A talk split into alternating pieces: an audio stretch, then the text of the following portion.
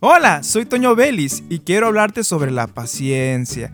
Y es algo tan difícil, complicado de tener cuando hay un contraste entre personas buenas y personas que no lo son.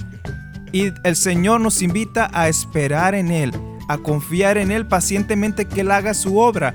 Salmo 37 de los versículos 1 al 3 dice así, No te inquietes a causa de los malvados, ni tengas envidia de los que hacen lo malo pues como la hierba pronto se desvanecen, como las flores de primavera pronto se marchitan.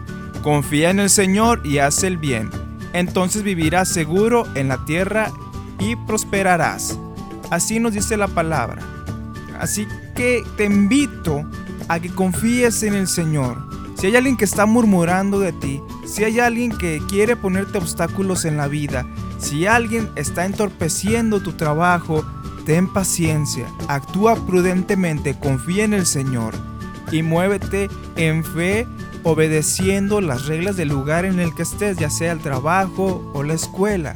Guíate con las personas indicadas, pero que tu paciencia y tu fe no menguen, que no sea derrotado ese espíritu que tienes de fe sino que muestres en ese testimonio la fortaleza que tienes en el Señor, que vas a perdonar y vas a amar a quien sea. Soy Toño Vélez y te invito a que continúes escuchando la programación de esta estación de radio.